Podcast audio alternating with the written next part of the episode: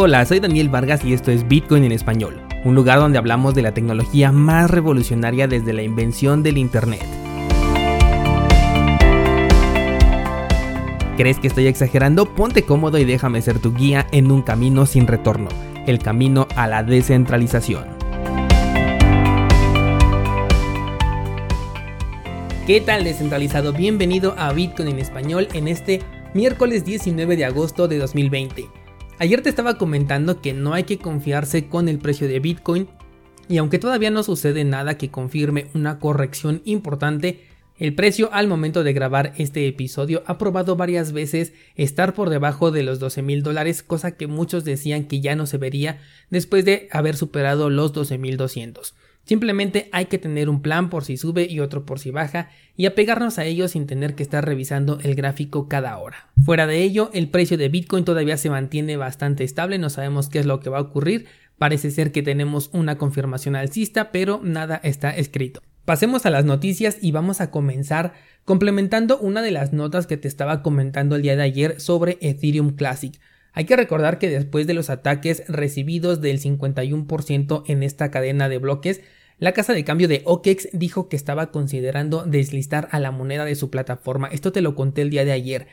Bueno, pues ya han comunicado formalmente que no van a reactivar los depósitos y los retiros de la moneda hasta que el escenario de esta cripto sea estable, lo cual veo como un ultimátum antes de poder deslistar esta criptomoneda del exchange de OKEX. Por otro lado, otra casa de cambio que es KuCoin también declaró que deja definitivamente de dar soporte para préstamos con Ethereum Classic dentro de su plataforma. Esto incluye el trading de esta moneda. En este caso puntual por préstamos se está refiriendo a una operación con margin. Margin es un apalancamiento ofrecido por algunas casas de cambio. En cursosbitcoin.com diagonal intercambio hablo más a fondo sobre este detalle. Por el momento, el mercado spot, que es el de compra y venta de criptomonedas normal, continúa sin cambios para Ethereum Classic dentro de la plataforma de KuCoin, pero no sabemos si el día de mañana también van a decidir bloquear los retiros y los depósitos en esta moneda. Las cosas no están pintando nada bien para esta cripto, no sabemos si en el futuro cercano van a aceptar la propuesta que les hizo Charles Hoskinson eh, de esta que te platiqué la semana pasada, o bien encuentren ya una forma de solucionar de una vez por todas este problema porque mientras tanto el tiempo sigue corriendo y la red cada día se está debilitando más y más. Con respecto al precio de la moneda ha caído un 8% hasta el momento, pero la verdad es que el mercado en general ha estado dando esta clase de movimientos por lo que no lo voy a atribuir a las limitantes que han aplicado estas casas de cambio hacia la criptomoneda de Ethereum Classic. Ya cambiando un poco de tema, ayer también estábamos comentando que el mercado tradicional en específico, el índice SP500 estaba a punto de marcar un nuevo máximo histórico, cosa que ya sucedió el día de ayer poco más tarde, apenas fueron un par de décimas, pero finalmente es un nuevo máximo histórico en uno de los momentos más complicados de cualquier mercado. La decisión de mi tío Warren Buffett de invertir en oro en lugar de uno de sus índices favoritos que es este del SP500 y además de estar vendiendo posiciones de, que tenía en los bancos abiertas dan soporte a que esta subida que estamos observando es completamente artificial y que el mercado pende únicamente de un hilo.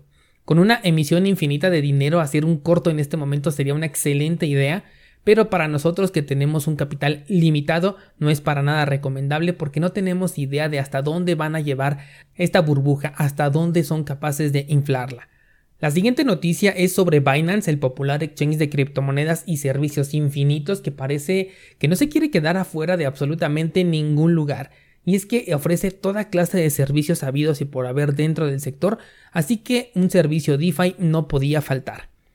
Bueno, no precisamente ha creado una DeFi, sino que ha agregado a su amplio portafolio de servicios un lote de planes de ahorro que es ilimitado, o sea que no va a estar abierto siempre. Esto va a ser con criptomonedas estables y ofrecerán un rendimiento anual, toma nota, del 14.8%, el cual va a ser pagado 50% en la misma moneda que tú estás depositando, una moneda estable, y el otro 50% te lo van a pagar con un token DeFi que va a ser aleatorio. Este token puede incluir a las más populares que son Compound y MakerDAO. Binance hasta el momento es una empresa que no está perdiendo el tiempo para nada. El avance de su desarrollo, la verdad es que es admirable, desde el punto de vista del negocio es admirable. La verdad me impresiona mucho. Cosa muy aparte es que sus servicios no sean de mi interés, pero la visión de la empresa me resulta en lo personal cautivante. Ahora, si yo tuviera que poner en la mesa a cualquier plataforma DeFi con los ojos cerrados eh, a competir contra Binance, definitivamente Binance saldría ganando desde mi perspectiva, ya que no se trata de un contrato inteligente en ejecución, sino de un simple rendimiento anualizado al mero estilo bancario que te van a estar pagando con criptomonedas estables y con algún token DeFi, lo cual reduce enormemente la brecha de seguridad que tienen las plataformas DeFi y su burbujeante incremento de precio. Ahora, ya si lo separamos, aún así no es un servicio que me llame la atención, porque no quiero delegar la custodia de mis criptomonedas. Esto ya es una opinión completamente personal, pero si tu duda es DeFi contra Binance, mi voto es para Binance, aceptando los riesgos que conllevan estas monedas estables y también que es un exchange que eventualmente va a ser hackeado. La verdad es que yo sigo prefiriendo la apreciación de un activo por encima del rendimiento en forma de intereses. Siempre he dicho que lo que puedes ganar con DeFi durante un año, el mercado cripto te lo puede dar en cuestión de horas. Por ejemplo, el día de ayer, bueno, más bien dicho, en los últimos tres días, BAT se ha apreciado un 38%. Claro que no es lo mismo tener un interés a una apreciación, porque cuando hablamos de interés estamos incrementando la cantidad de activos que tenemos, en este caso pueden ser tokens o criptomonedas, y cuando es una apreciación es el valor de los activos que ya tienes el que está incrementando. No tienes más monedas, no tienes más tokens, simplemente los que ya tienes incrementan su valor. Pero bueno, yo prefiero por ahora eh, esta clase de apreciación que es la que me permite tener la custodia total de mis criptomonedas y si yo quiero tener una clase de interés, uno que sí me permita incrementar eh, mis activos, entonces puedo utilizar el staking nativo de las criptomonedas que así lo permiten. La siguiente nota va sobre el token que va a sustituir a Bitcoin y es que ayer justamente un descentralizado me estaba preguntando sobre un token llamado GFI, YFI, porque está a punto de alcanzar un precio equivalente al de un Bitcoin, un token por un Bitcoin, prácticamente la paridad con la criptomoneda madre y apenas en tan solo un mes de vida que tiene esta, eh, este token. ¿De qué se trata esto? Te cuento. Bueno, primero que nada, déjame aclararte que por ningún motivo va a reemplazar a Bitcoin, ¿eh? Solamente lo dije por el alto precio que alcanzó. Pero bueno, ahora sí continuamos. Resulta que GFI es un token que proviene de una plataforma de seguros para los servicios DeFi. Fíjate en algo bien importante aquí descentralizado. Bitcoin, por ejemplo, nació para solucionar un problema y lo consigue de manera muy exitosa. Luego vienen las criptomonedas buscando problemas hasta por debajo de las piedras para podernos ofrecer una solución. Muchas de ellas son interesantes, pero que como te he venido diciendo, hasta el día de hoy no encuentro alguna que ya tenga un caso de uso real. Aunque ya pensándolo bien, Monero podría ser una, una moneda que ya cumplió con su propósito y es útil, pero estaríamos hablando de una entre 5.000 criptomonedas del mercado.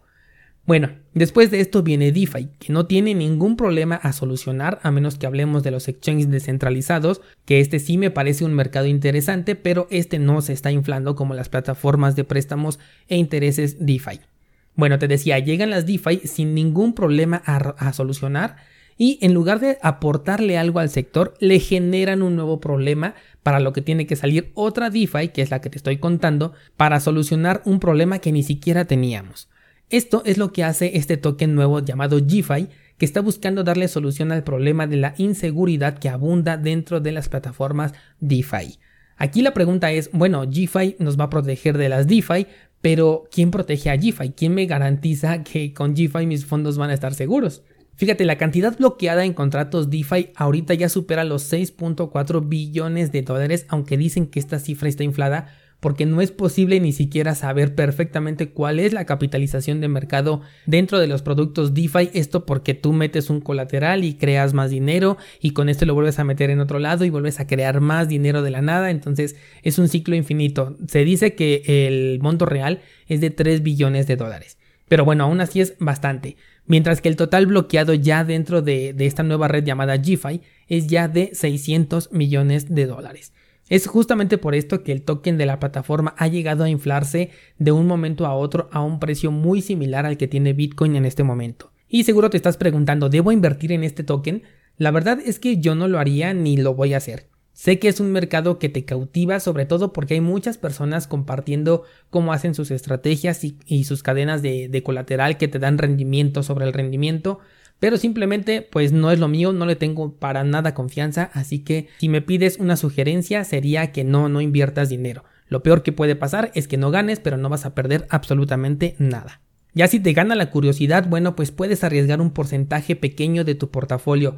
Pásate a checar el curso de portafolio cripto, lo tienes en cursosbitcoin.com diagonal portafolio y agrégale una estrategia que te permita utilizar los servicios DeFi. Obviamente una cantidad que estés completamente dispuesto a perder y que por ningún motivo supere el 2% de tu portafolio. Esa es mi recomendación. El 2% creo que ya sería suficiente para que te puedas divertir un rato con estas emociones extremas. Yo por lo tanto elijo mantenerme muy alejado de las plataformas DeFi y mejor estarte trayendo las noticias del criptomundo día con día. Hasta aquí por hoy descentralizado, te dejo entonces el enlace a mi Instagram aquí en las notas del programa para que vayas a ver el contenido que publico a lo largo del día y yo te espero aquí mañana a partir de las 5 de la mañana.